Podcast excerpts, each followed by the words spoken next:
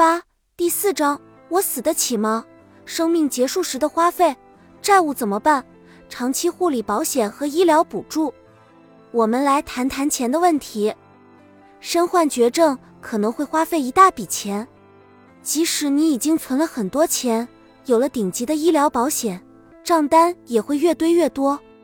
反复接受手术，在医院里休养好几个星期去做康复训练，这些都比选择在家里接受医疗支持、控制病情症状的处理方式要昂贵得多。当然，没有人愿意在选择治疗方式时受到预算的限制。而且在涉及健康的情况下，也很难说有什么选择。但是你所有的医疗保健决定，不管是不是大动干戈，都要有经济上的支持。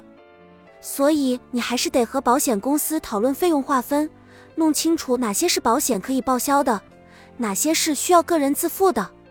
祸兮福所倚，福兮祸所伏。我们要么因为钱太多而没有资格申请保障服务。要么因为钱太少而无法维持生活，虽然无法预测你最终需要支付多少医疗费用，但如果你早点开始了解相关事项，你就可以在花销激增之前做好准备。第一个障碍是弄清楚哪些项目是保险报销范围内的，而哪些不是。医疗保险会报销哪些费用？这个问题的前提是你一开始就有保险，而实际上很多人都没有保险。如果你突然发现自己得了重病，没有保险就会成为一个很大的问题。即使你决定不去接受治疗，哪怕只是为了得到一个诊断结果而去做检查和看病，也要花费巨大的医疗费用。如何获得医疗保险？首先可以选择保险公司保险代理人，其次是保险经纪人，第三就是互联网保险。保险代理人更适合高净值客户。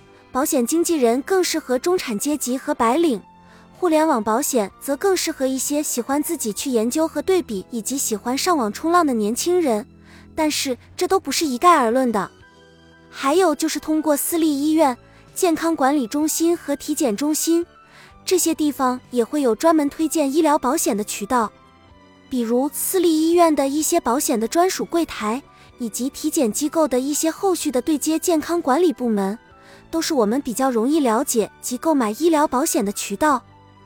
一开始你就要弄清楚你的保险报销范围有哪些，这一点很重要。即使你有一份高端医疗保险，也不意味着就能报销所有的高额手术费用。如果你的保险公司认为这种治疗方式在医学上是非必要的，或者这种治疗方式太倾向于试验，他们可能会裁定不报销。或不把治疗费用计入你的免赔额，你想开的处方药或者想找的医学专家，往往总是被保险排除在报销范围之外，或者需要你自付一部分极为高昂的费用。所以在采用任何新的治疗方式时，最好先咨询你的保险代表。有些医院会有专人负责替你咨询，这会让你现在就安心，而不是以后被账单吓晕。隐性成本除了那些医疗保险不报销的大额支出，还有一些在考虑整体财务状况时也要注意的日常开销。虽然其中很多都是零碎开支或日用品，开销也可能会迅速累积。以下是一些应该注意的隐性成本：营养补充剂、有机和特色食品、尿布、床垫、新床单、助听器电池和其他自适应设备。替代性治疗方案，如顺势疗法、针灸、按摩等；因缺勤而损失的工资，你自己的工资或你的主要看护人的工资可能会因为缺勤而被削减，甚至全部扣除。如何支付医疗费用？让我们从一个最简单的方法开始：节约。对于一些人来说，现在开始可能有点晚了，但对那些还有时间的人来说，请尽可能多地为医疗相关的费用留出资金。以下是一些支付的方式：医保。医保指的是社会医疗保险，是国民基础保障的重要组成部分。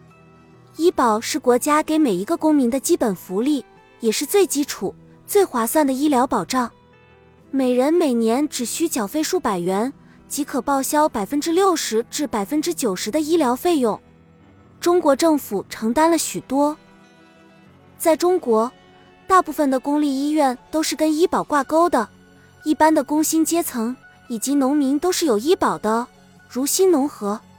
但是，医疗保险报销覆盖面广，门槛低，但水平相对不高。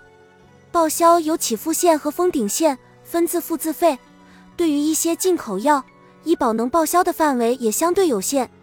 商业医疗保险，它是对医保的一个非常好的补充，能够帮助做到看病、住院、手术等医疗费用的报销。一些高端医疗保险还可以覆盖到私立医院或者是三甲医院的特需和国际部，这是商业医疗保险的优势。它突破了医保的报销范围，比如医保报不了的那些自费药、靶向药，还有一些高端病房的使用费用，在商业医疗保险的高端医疗中都是可以报销的。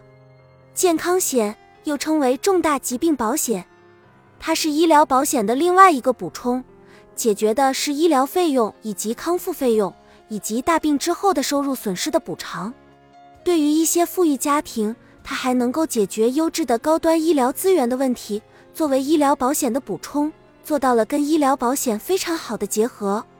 长期护理保险，二零一六年，中华人民共和国人力资源和社会保障部出台《关于开展长期护理保险制度试点指导意见》，探索建立以社会互助共济方式筹集资金，为长期失能人员的基本生活照料。和与基本生活密切相关的医疗护理提供资金或服务保障的社会保险制度，通过长期护理保险制度来为人们提供保障。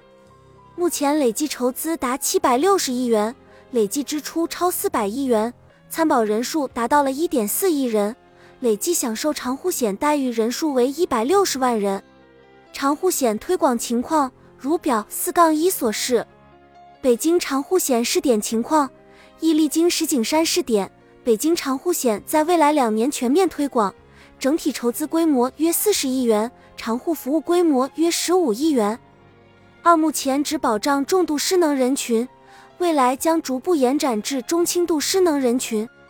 因为各个地区经济发展并不平衡，目前各地长护险服务内容差距比较大，但是整体上对于人们的居家养老给出了更好的支持。